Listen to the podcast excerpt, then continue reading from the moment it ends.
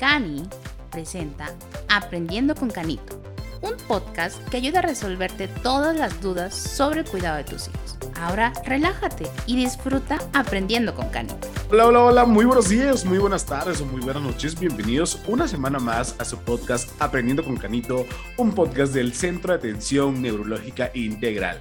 El día de hoy regresa con nosotros alguien que ustedes ya quieren o ustedes ya la adoran porque hemos, la hemos tenido en varios episodios y yo lo sé que les ha sido de mucha información los temas que hemos hablado aquí. Regresa con nosotros la maestra Claudia Rodríguez Hernández. Ella es maestra en nutrición clínica. Maestra Claudia, bienvenida nuevamente a Aprendiendo con Canito. Hola, muchas gracias.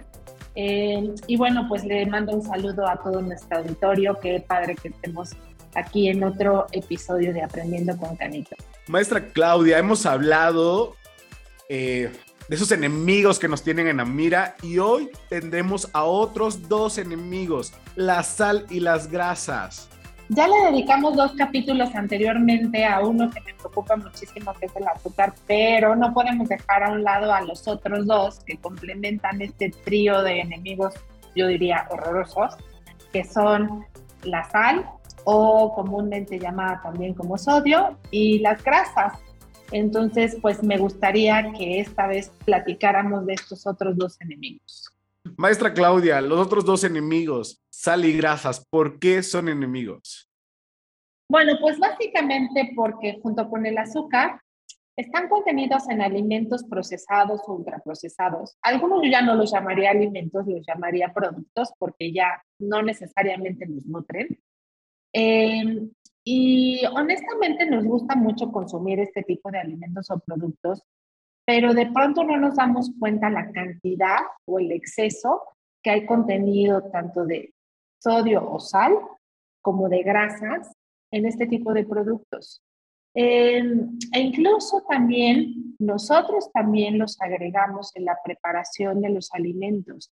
Y yo no estoy diciendo que necesariamente todos los alimentos que preparamos tengan que ser insípidos, o sea, que no tengan nada de, de sal y que tengan que tener cero grasa, pero la realidad es que sí hay que cuidar la cantidad cuando nosotros preparamos los alimentos, tanto de, de, la, de la sal como de las grasas, ¿no? Debemos ser muy moderados en ambos.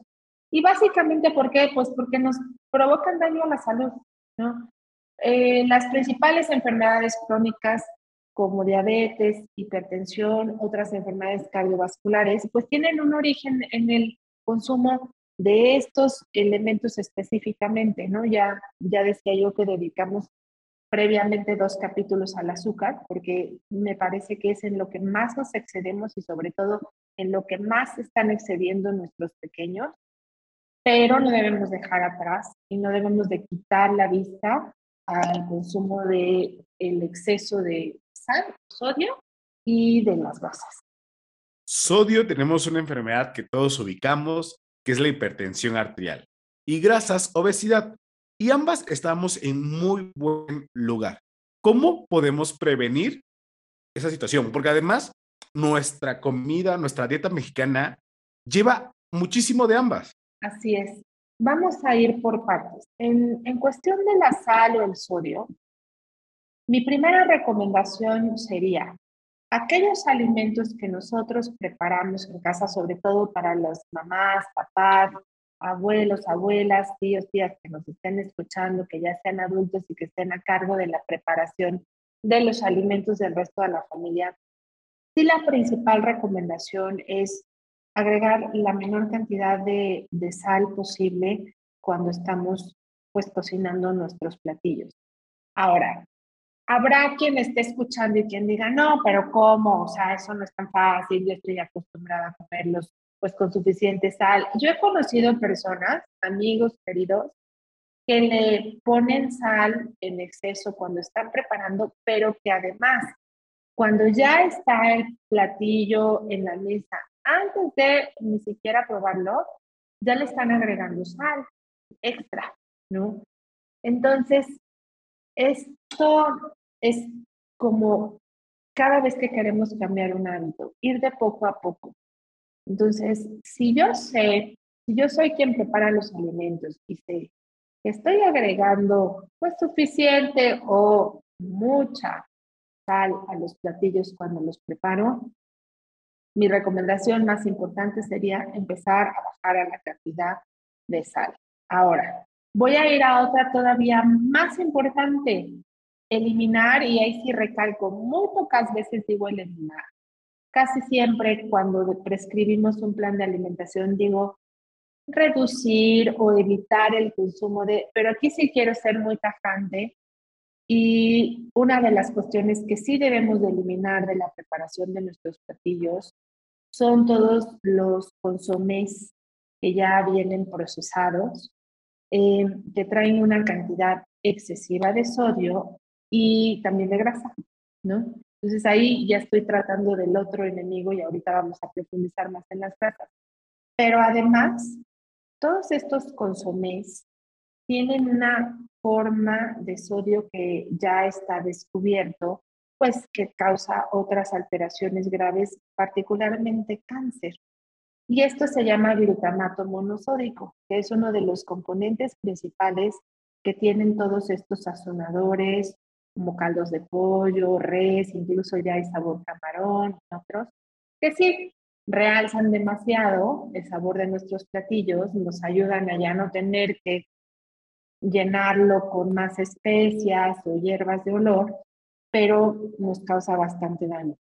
Eh, insisto, es un componente básico de todos estos eh, consomés, el glutamato monosódico, que ya desde hace varios años está bastante sustentado, que está relacionado con distintos tipos de cáncer. Y además tiene una propiedad sensacional el glutamato monosódico, porque ¿qué creen? No solo lo utilizan para estos consomés o sazonadores, sino también para muchas golosinas. Tú sabes que muchas de las golosinas en nuestro país que les encantan a los niños y botanas, estas sobre todo las que son saladitas y chilosas, tienen glutamato monosódico. ¿Por qué? Porque es un potenciador de sabor. Haz de cuenta que tú pruebas algo que tiene este potenciador de sabor y las papilas gustativas, vaya, eh, si pudiéramos verlas y si pudiera suceder esto, se expandirían y se abren. Digamos que hacen que, las, que se potencie cualquier sabor en nuestro sentido del gusto o lengua particularmente lo cual causa adicción. Entonces, por eso la propaganda en algunas botanas es que no solo te puedes comer una, es verdad, no puedes. Después de haber probado algo que tiene esta, este sabor y que te supo tanto, que muchas veces, y seguramente quien me está escuchando, muchas de las personas de aquí de México que nos están escuchando, el solo hecho de pensar en alguna de estas botanitas o dulces chilositos, que son gusto de, propio de nosotros, nos hace salivar, ¿no? Y sí tiene mucho que ver con esta, con esta adicción. Hay, les pasa a los adultos y a los niños que, están enchilados, pero siguen, ¿no? Que tienen su golosina esta picosa y están enchilados, pero siguen, se lo siguen comiendo, ¿no? Y, y, es porque tiene estos potenciadores de sabor, además del sodio, y causan pues daño a la salud grave, ¿no? Entonces, ya dijimos, primera recomendación, si, si las personas que nos están escuchando y preparan los alimentos le ponen mucha sal como tal, empezarle a bajar de a poquito. No tenemos que ir de 100 a 0 de un día para otro, pero podemos ir reduciendo poquito, 10, 10, 10% cada vez hasta que lo dejemos en la cantidad mínima aceptable para que poco a poco nuestros paladares y el paladar de la familia se vaya acostumbrando. De verdad, cuando lo hacemos con esta intención de ir disminuyendo y vamos poco a poco, sí llega el día en el que ya cuando le ponemos más sal de lo normal a los alimentos ya no sabe salado y eso sería ideal. Porque si nos vamos a, a esta recomendación, ¿cuál ¿qué sería lo más recomendable? Pues lo más recomendable, la verdad, es que en cuestiones de salud sería no agregar nada a los alimentos, ¿no? Pero ya dije al principio, no se trata de que sean insípidos, pero entonces sí agregar lo menos posible. Y ahora, ¿cómo compensar? Porque dirán, ay, sí, pues es que si le quitas sal ya no vas a ver a nada. No. En realidad tenemos bastantes trucos que, nos, que nosotros podemos utilizar en la cocina para realzar el sabor de los alimentos sin necesariamente ponerles más sal, como por ejemplo utilizar más especias, más hierbas de olor, preparar nuestros propios consomés o caldos naturales que después yo puedo usar. Por ejemplo, una recomendación casera es hacer nuestros concentrados de caldo de pollo, de res, y ahí, y ahí, le puedo poner, sí, pero un poquito de sal, pero más especias. Puedo usar también hierbas de olor, hierba buena, cilantro, y pasote, cada quien el que más, las, y otras hierbas y especias. Y lo puedo concentrar, hervir, hervir, hervir, de manera que se concentre, pues lo puedo dejar enfriar. Y por ejemplo, una recomendación es que lo pongan en estas charolitas de los cubitos de hielo y meterlos hacia el congelador y tener sus cubitos, pero ya de consomé. De manera que en el día a día, porque yo soy de esas personas que cocinan ya correteada y estoy inmersa en este ritmo de vida tan rápido, pero tengo esos trucos, ¿no? Sea, si yo ya quiero preparar después un arroz o una sopita, un caldo, que, en donde puedo utilizar esto para realzar el sabor, ya no tengo que poner a cocer mi pollo o demás, lo tengo ahí en mis cubitos y se lo echo y además se concentra bastante bien el sabor. Entonces, em, podemos echar mano mucho de esto eh, con la intención de ir bajando el contenido de esto. Ahora, hay en el mercado, también es una opción, eh, sal baja en sodio, ¿no? Quiere decir que tiene sal con menor cantidad de sodio, que sobre todo para aquellas personas que ya tienen hipertensión o que hay algún familiar en casa que tiene hipertensión, es una muy buena opción. Em, y conservamos el sabor, de la sal, pero con menor cantidad de sodio, que eso es, es una alternativa. No es lo más recomendable, igual que lo dije en el capítulo del, del, azúcar, que no se trata de cambiar una cosa dulce por otra cosa dulce, pues igual acá no se trata de cambiar una cosa salada por otra cosa salada, pero sí nos puede ayudar en el proceso mientras vamos disminuyendo la cantidad de, de sal que estamos acostumbrados a comer, ¿no? Y vamos entrenando a nuestro paladar para consumir cosas menos saladas. Entonces, eso es si nosotros somos encargados de preparar los alimentos. Ahora, si nosotros no nos encargamos de manera directa de preparar los alimentos, no le agreguemos más sal a los alimentos ya preparados. De hecho, hace años, y esta norma sigue en la Ciudad de México, salió esta iniciativa de ley que se aplica en la Ciudad de México, en donde se retiraron todos los saleros de los restaurantes, todos, a menos que el comensal lo pida, se lo traen, pero de manera inicial en ningún restaurante vas a encontrar ya dispuesto el salero como antes si, si se, acostumbraba. Y bueno, todavía aquí y en otras ciudades de nuestro país, porque esta norma entra en vigor y solo aplica eh, estrictamente en la Ciudad de México. Yo, yo la verdad es que soy de la idea de que deberíamos de tenerlo en todos los restaurantes, pero también para mí es una gran, una gran recomendación, perdón, para que la lleven a cabo en casa. Quiten el salero de la mesa.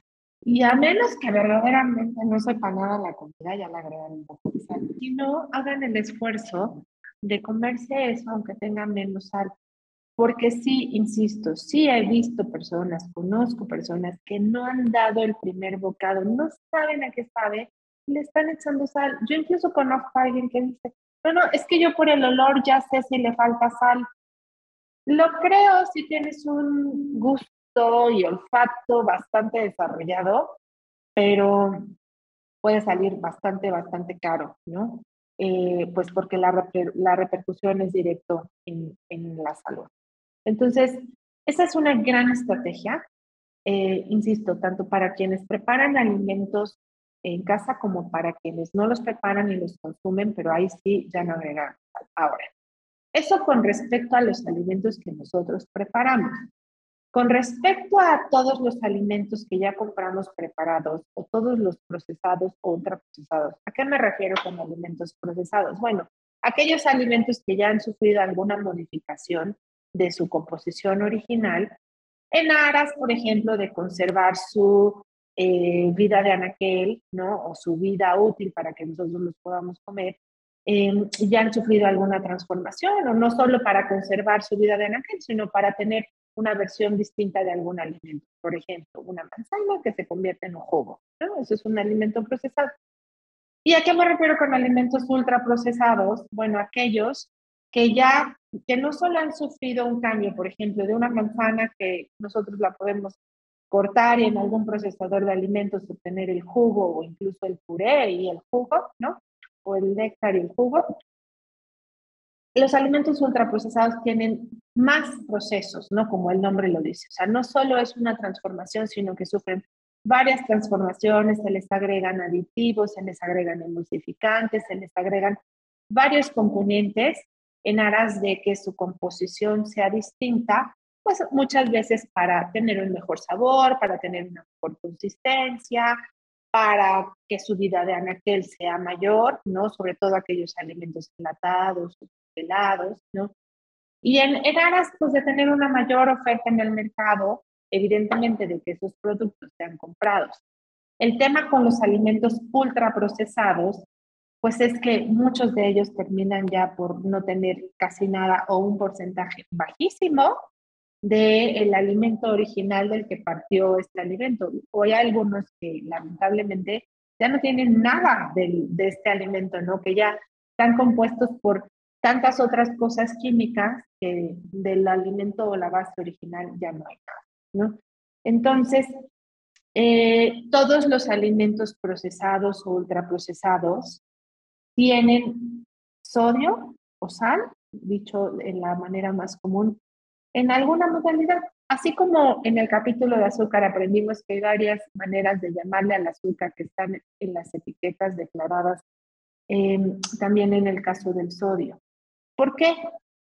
Bueno, tanto la sal como el azúcar, que en su momento ya hablamos de eso, son conservadores universales. La mejor manera que nosotros tenemos de conservar los alimentos y por lo tanto de que su vida de anaquel vida útil pues se prolongue más y se nos echen a perder, por lo tanto menos rápido y no los desperdiciemos. Eso a las industrias les conviene muchísimo porque es muy caro un alimento que, que es perecedero, que se descompone rápido, incluso en temas de transporte, distribución, ¿no?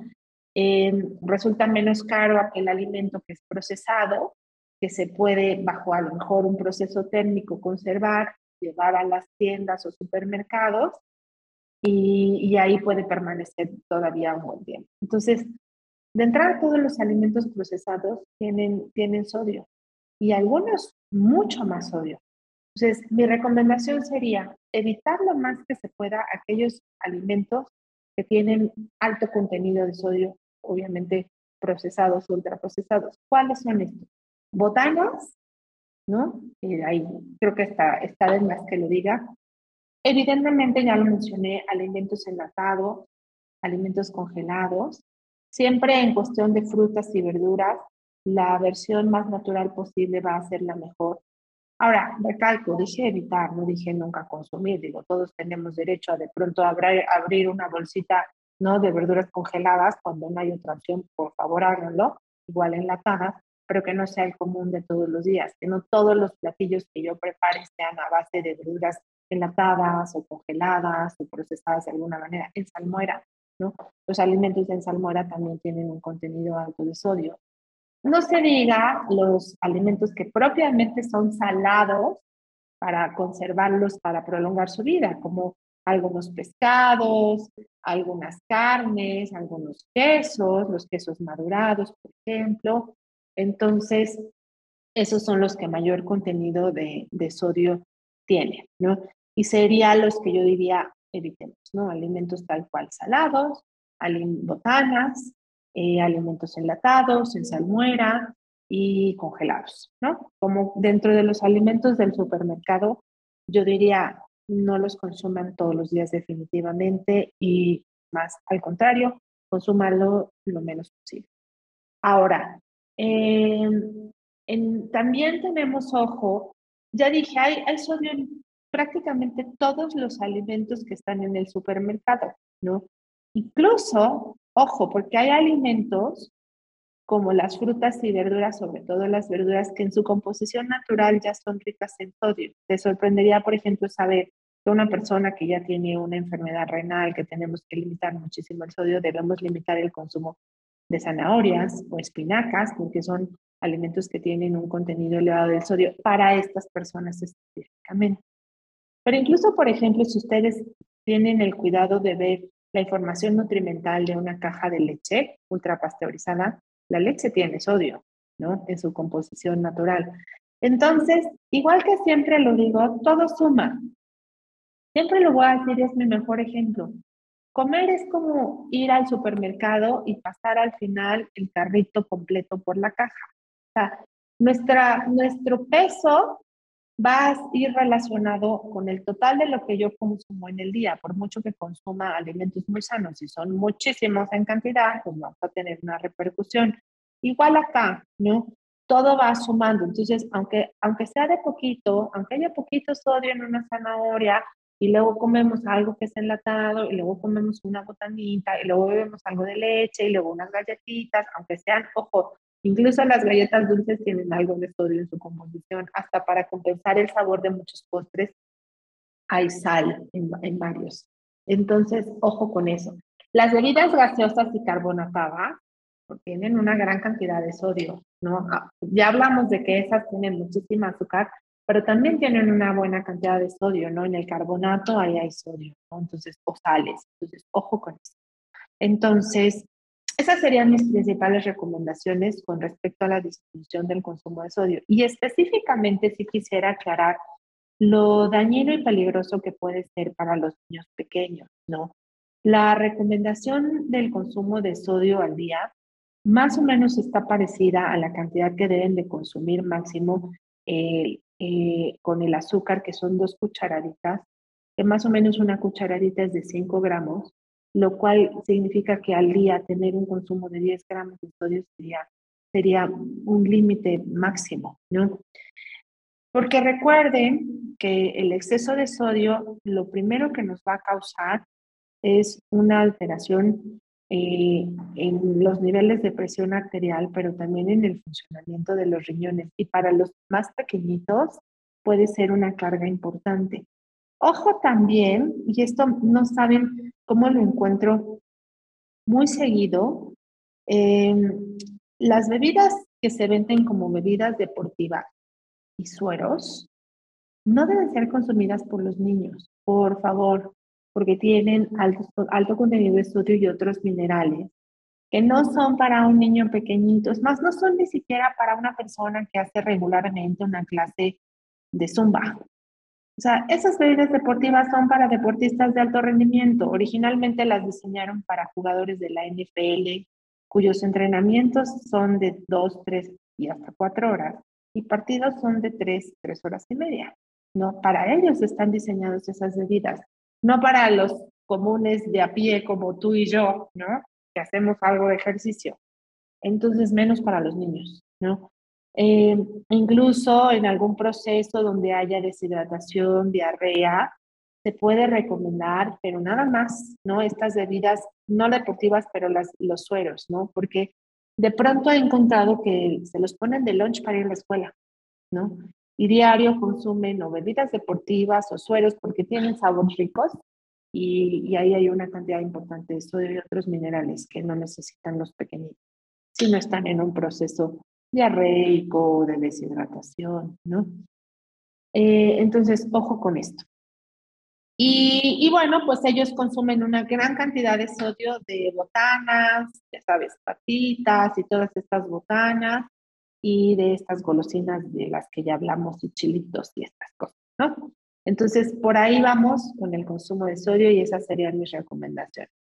Ahora, en cuanto al consumo de alimentos eh, ricos en grasa, bueno, aquí primero tenemos que diferenciar y, sí me gustaría aclarar que debemos consumir cierta cantidad de grasa todos, ¿no? Que una, una alimentación cero grasa no es recomendable. Necesitamos grasa para varias cosas y funcionamientos eh, importantes de nuestro cuerpo. Por ejemplo, eh, nosotros necesitamos, así, de lo más básico, tener un consumo adecuado de grasa para que nos, nuestras células se puedan replicar y puedan conformarse, porque la membrana de, las, de todas las células está compuesta por una parte de, grasa pequeñita, ¿no? Hay, hay compuestos que se llaman fosfolípidos, lípido es un sinónimo de grasa, que componen nuestra membrana ¿no? celular. Entonces, si no tenemos una buena reserva de grasa y un buen consumo de grasa, podemos tener problemas incluso en la producción celular. Tenemos, hay muchos procesos que se relacionan con formación de hormonas, se relacionan con formación de vitaminas liposolubles que son la A, D e y K, que se relacionan con nuestro consumo de grasas. Entonces, no hay una persona que deba tener cero porcentaje de grasa en su cuerpo, porque hay quien, hay quien muchas veces escucha, ay, es que tú tienes cero grasa. No, alguien que, que tenga cero grasa, pues vive dos o tres metros bajo tierra, ¿no? No estaría vivo, eso no es compatible, no es compatible con la vida. Sin embargo, sí debemos cuidar que nuestro porcentaje de grasa no sea excesivo y que no estemos ni sobrepeso ni obesidad. Ahora, ya dije que necesitamos consumir grasas, pero no cualquier tipo de grasas. Necesitamos consumir aquellas que vulgarmente les llamamos grasas buenas y que ahí lo quiero dejar para no meternos en complicaciones más grandes. Pero ¿cuáles son estas? Bueno, principalmente las que provienen de origen vegetal, como cuáles. Pues muy fácil, el aceite de comer y hay distintas variedades, aceite de maíz, de soya, de cártamo, de girasol y de oliva, que es el más recomendable, pero ahorita les voy a decir qué onda con este último de oliva. Entonces, que las, que las grasas de origen vegetal, que estos aceites las podemos consumir, sí. Que no las debemos consumir en exceso también, ¿no? Que debemos utilizar lo menos posible para preparar los alimentos, por favor, ¿no? Entonces, igual que, le, que, que alguien que esté preparando con mucha sal sus alimentos, ya le dijimos que le baje, también que le bajen a la preparación de alimentos con alto contenido de grasa.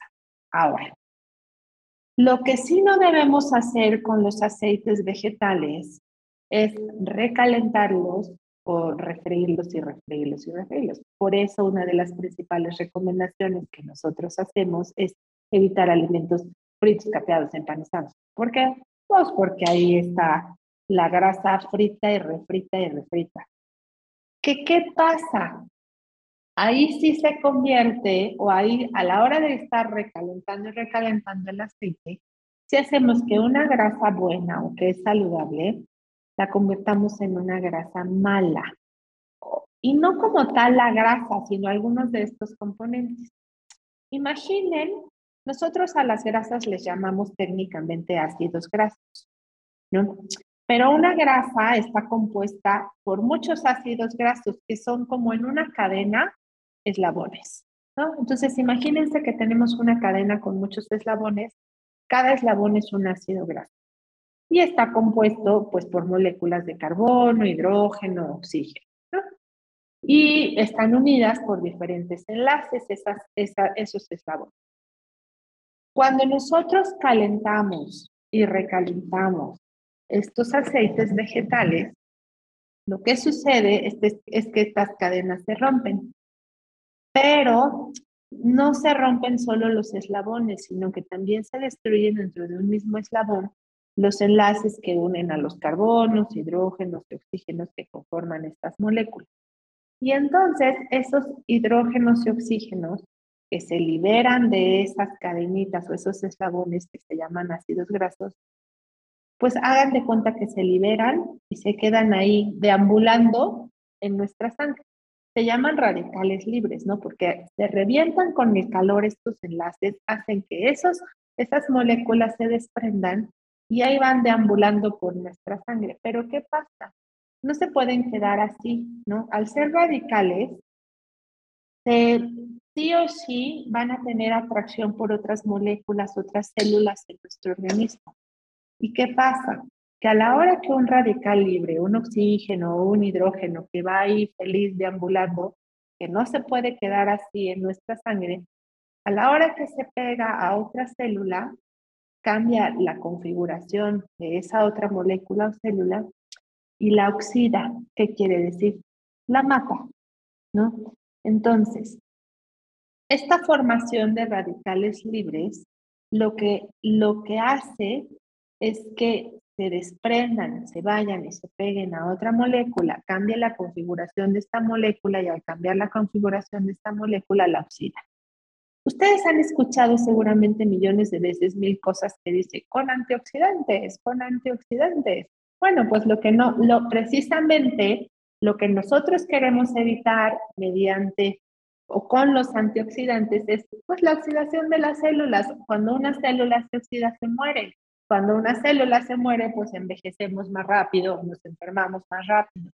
Entonces, por eso no es recomendable refreír y refreír y consumir todas las veces que se puedan alimentos pues que en donde hemos refreído mucho el aceite. Así que quien todavía en casa refría o recaliente el aceite que luego sale de preparar el arroz, porque eso todavía muchas abuelitas lo hacen, lo he encontrado, en donde utilizan el aceite para freír el arroz y luego lo ponen en un recipiente porque y así lo hacía mi abuelita, que en paz descanse, ¿no? Porque mi abuelita decía, que ese es un aceite que está limpio. No, no, no lo usé para freír y en realidad, no, no, no, ya no, o sea, se verá muy limpio, pero ya está, ya ahí que pasó, ya se reventaron estos eslabones de nuestros ácidos grasos y ya se formaron radicales libres, que ¿qué creen? Nos los vamos a comer tarde o temprano. Entonces, esa práctica, o sea, los aceites no se deben recalentar.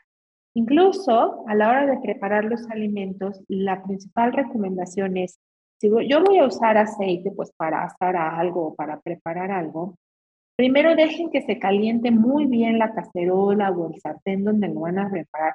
Luego pongan el aceite que van a preparar y ya después pongan los alimentos de manera que ese aceite se caliente lo más rápido posible, vengan los alimentos y se revienten lo, menos posible estos eslabones o cadenas que ya dijimos que, que conforman una grasa y que se llaman ácidos grasos. Ahora, ojo, ustedes también seguramente han escuchado que el aceite de oliva, pues es el más saludable y sobre todo si es extra virgen, también es más caro, pero se vuelve de los menos saludables si ustedes lo usan para freír o calentar o preparar el alimento. El aceite de oliva nunca, no se debe de calentar para nada. El aceite de oliva debe de consumirse crudo si en realidad quieren tener el beneficio de una grasa muy saludable, ¿no? ¿Y eso qué significa? Que entonces se lo debemos agregar a ensaladas, podemos prepararlo en vinagretas, en platillos, pero encima, el aceite de oliva jamás se debe de calentar. Eso es bien importante porque todo el mundo dice, es que sí, pero yo cocino todos mis alimentos con aceite de oliva. Sí, pero no cocines con un extra virgen y lo calientes porque lo echas a perder y te sale carísimo, ¿no? Entonces, ojo con eso, por favor. Entonces, ya dijimos que los aceites vegetales son grasas saludables, se pueden convertir en grasas que nos causen daño a la salud si los refreímos y los recalentamos. Ahora, ¿cuáles otras son grasas saludables? Bueno, en México somos muy afortunados y en muchos países de Centroamérica y Sudamérica, pues porque tenemos el aguacate, que es, eh, pues, hablando en términos de biología, un fruto, ¿no? Porque crece en un árbol, pero hablando en términos de nutrición, pues lo consideramos una grasa por su contenido nutrimental y es una grasa saludable, ¿no? Eh, entonces, es una gran recomendación, un gran alimento con el que pueden preparar, incluso busquen recetas, hay muchas.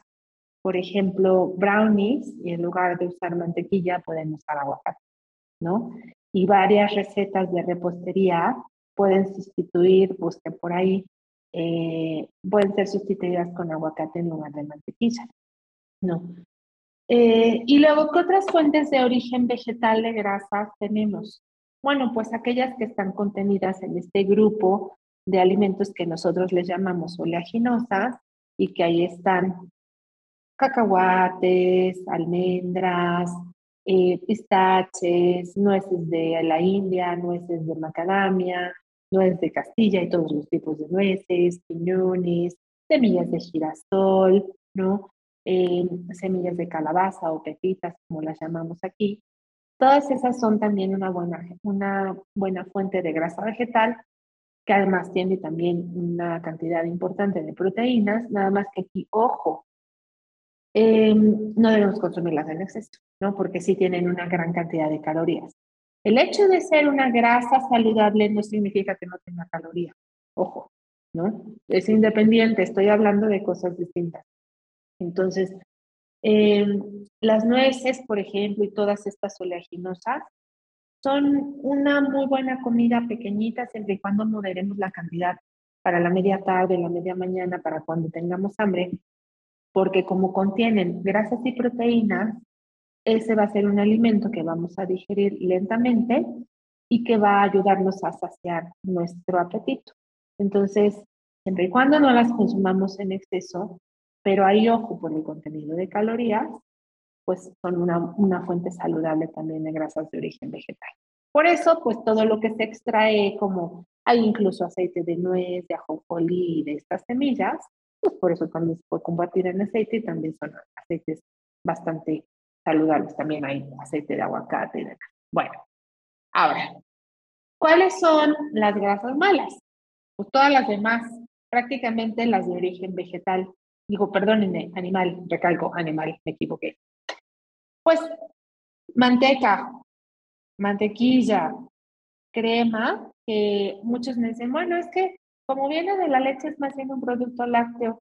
Ah, sí, es un producto lácteo, pero la cantidad, lo que más tiene es grasa y por eso la consideramos dentro del grupo de las grasas, igual que el queso crema, lamento de, eh, decepcionarles, también está considerado dentro del grupo de las grasas.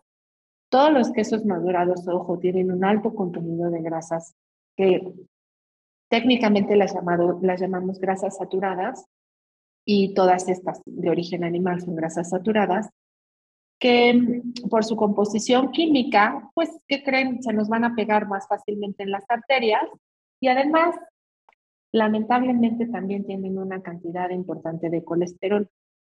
El colesterol se produce en el hígado, por lo tanto, todos los seres humanos y animalitos que tenemos un hígado producimos colesterol. Y todos los productos que son de origen animal tienen cierta cantidad de colesterol.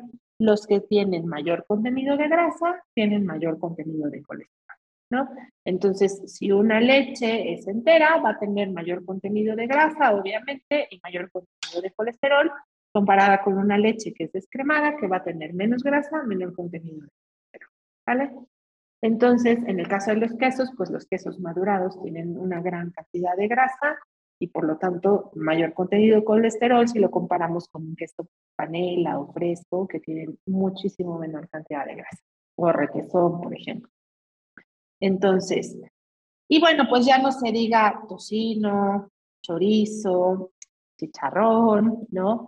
que si bien estas son fuentes que también tienen proteína, no hay que, no hay que despreciarlas tan fácilmente porque sí tienen algo de proteína, estas últimas que acabo de mencionar, pues sí el contenido de grasa que tienen es altísimo y por lo tanto el contenido de colesterol. Y ya dijimos, este tipo de grasas son las que más fácilmente se pegan en nuestras arterias. Ahora, cuando digo se pegan en nuestras arterias, ¿cómo me gustaría que se lo imaginaran? Porque eso es tal cual lo que sucede.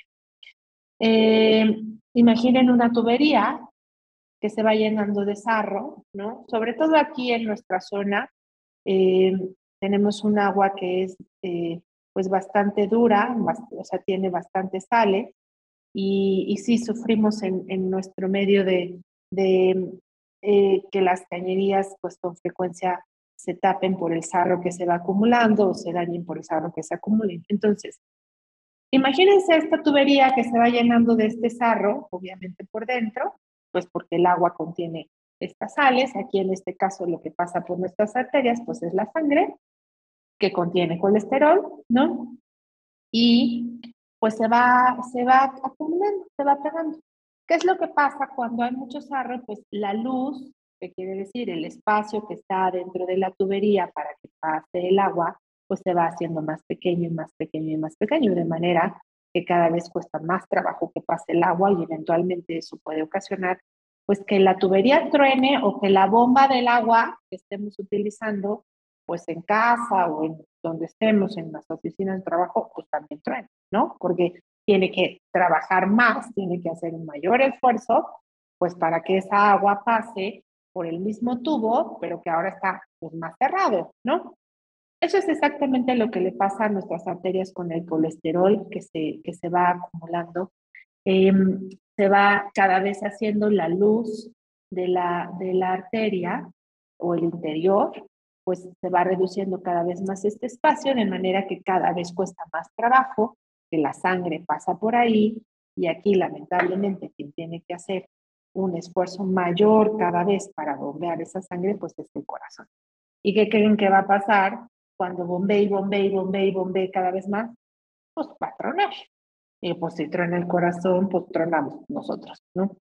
Entonces, por eso es importante tener esta consideración en cuanto al tipo de grasas que nosotros consumimos.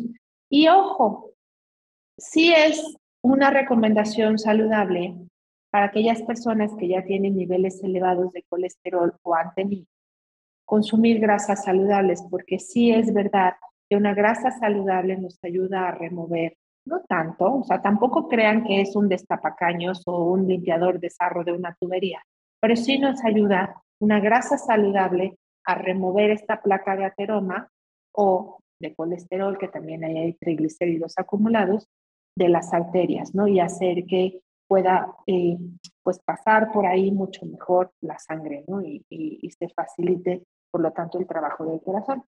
Entonces, esta es la razón fundamental por, lo, por la que nosotros debemos evitar estos alimentos. Pero ahora voy a dar un pasito más porque ya hablé de aquellos alimentos que son evidentemente grasa, pero también hay mucha grasa contenida en muchos otros alimentos que no tenemos como en mente. Y, por, y estos son sobre todo pues productos nuevamente ultraprocesados que eh, generalmente son productos de panadería, repostería, Em, ya dijimos, ¿no? Los, los quesos madurados y todos estos que ya mencioné, pero ahí hay suficiente cantidad de grasas saturadas que nosotros no, no debemos de consumir, pero además me voy a ir a otro concepto distinto.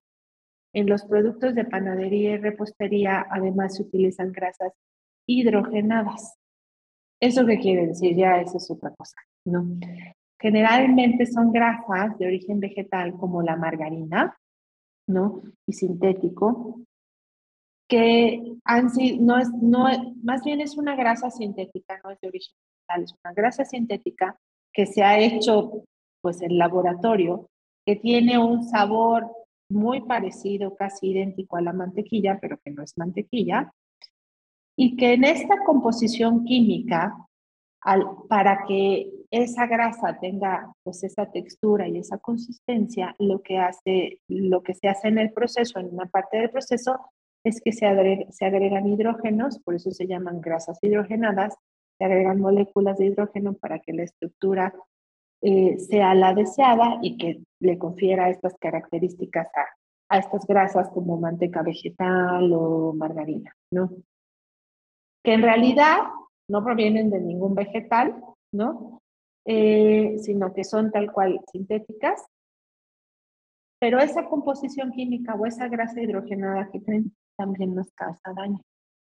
Entonces, eh, si ustedes me dicen que es mejor una mantequilla o una margarina, yo les voy a decir una margarina en la mejor cantidad, una mantequilla, perdón, en la menor cantidad posible, porque las grasas hidrogenadas que han sido hechas pues en laboratorio, ¿no? Y de manera química, confieren un mayor daño a la salud porque creen?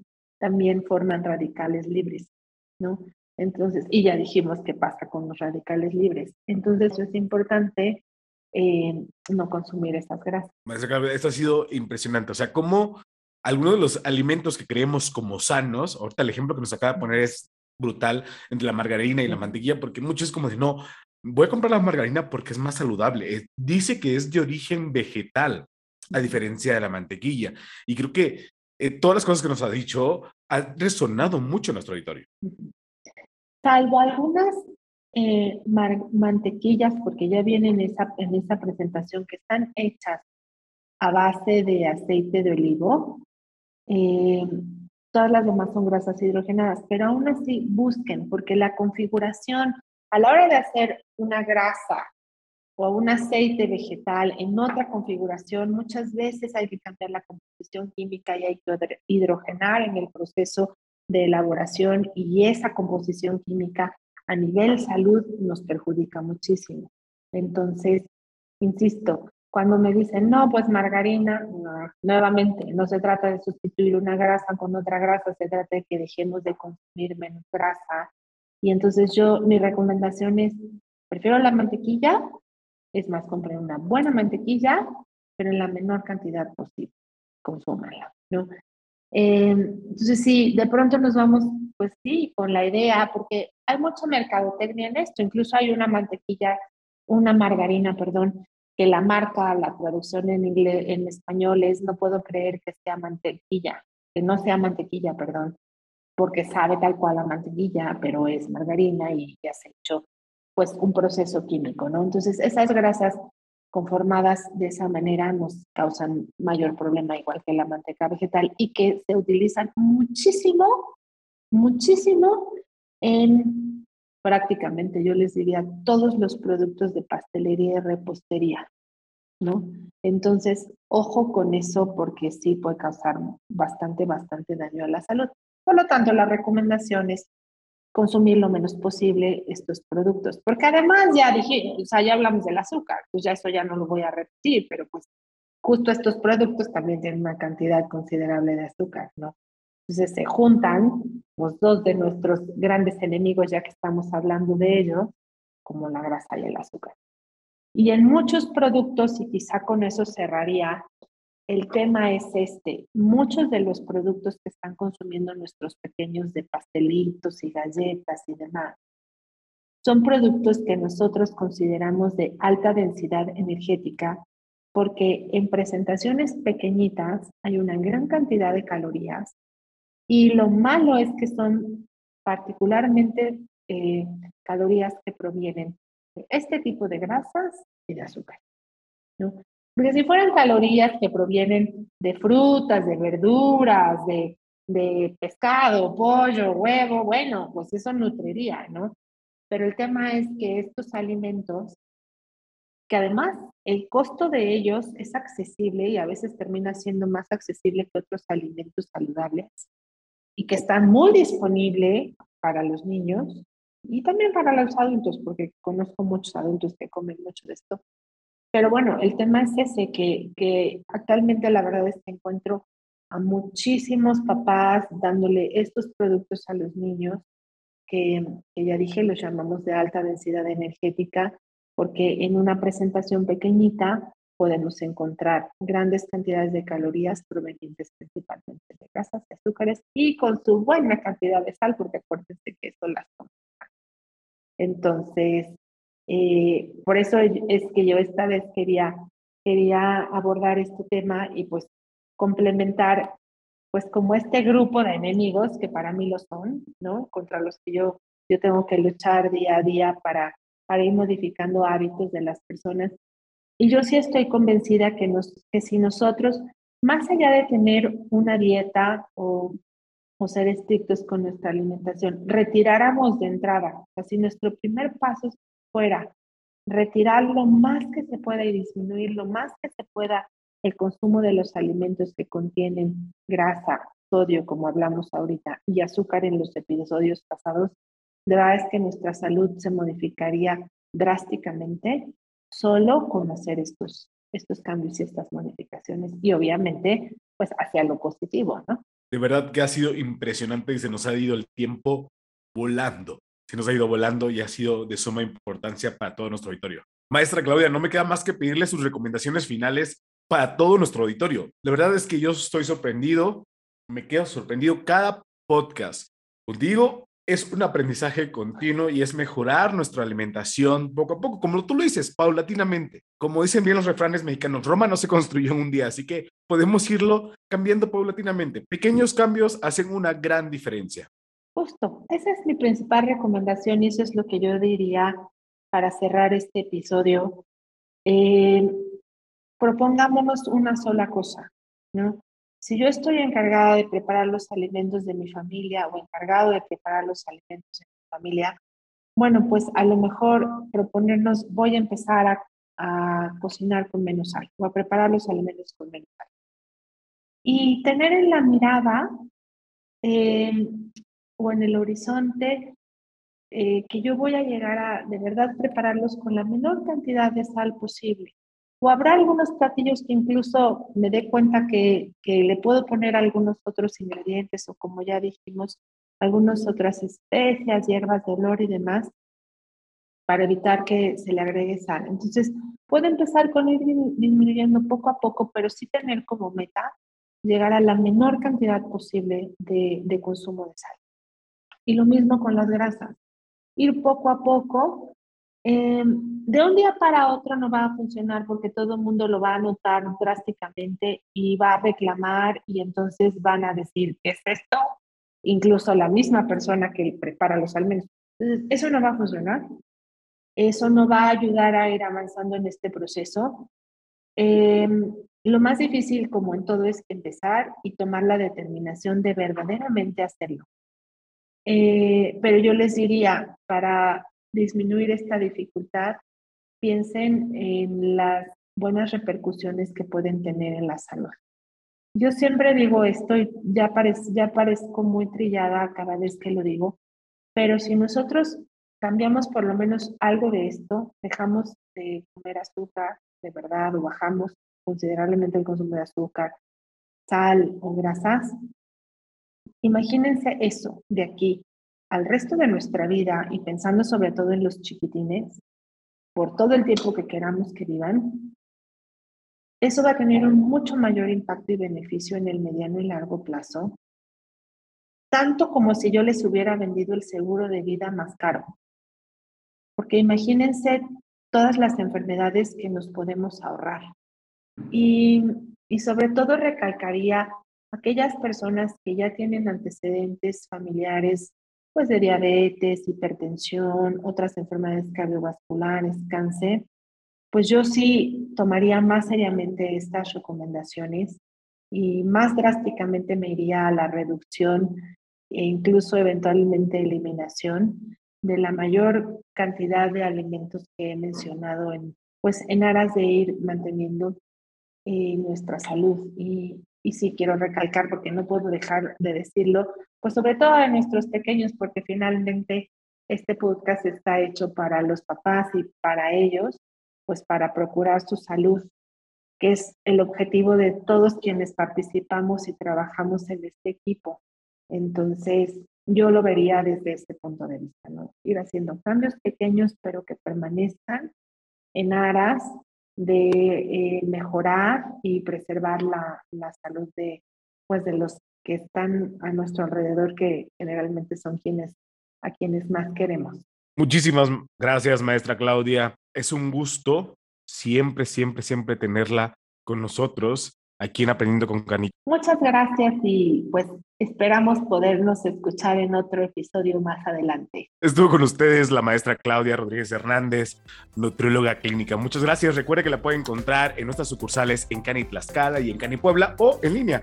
Así que no olviden seguirnos en todas las redes sociales. Compártanos lo que quieren escuchar en nuestros próximos capítulos y estamos a nada de cerrar el año y vamos a venir con 2023 con mucho más episodios de Aprendiendo con Canito. Nos vemos la próxima semana. Muy buenos días, muy buenas tardes o muy buenas noches. Adiós. Gracias por aprender con Canito. Te invitamos a escucharnos la próxima semana. No olvides seguirnos en todas nuestras redes sociales. Nos encuentras en Facebook como Centro de Atención Neuropediátrica Integral y en Instagram como Cani Neuropediatra. Y escríbenos al WhatsApp al 22 11 85 64 85.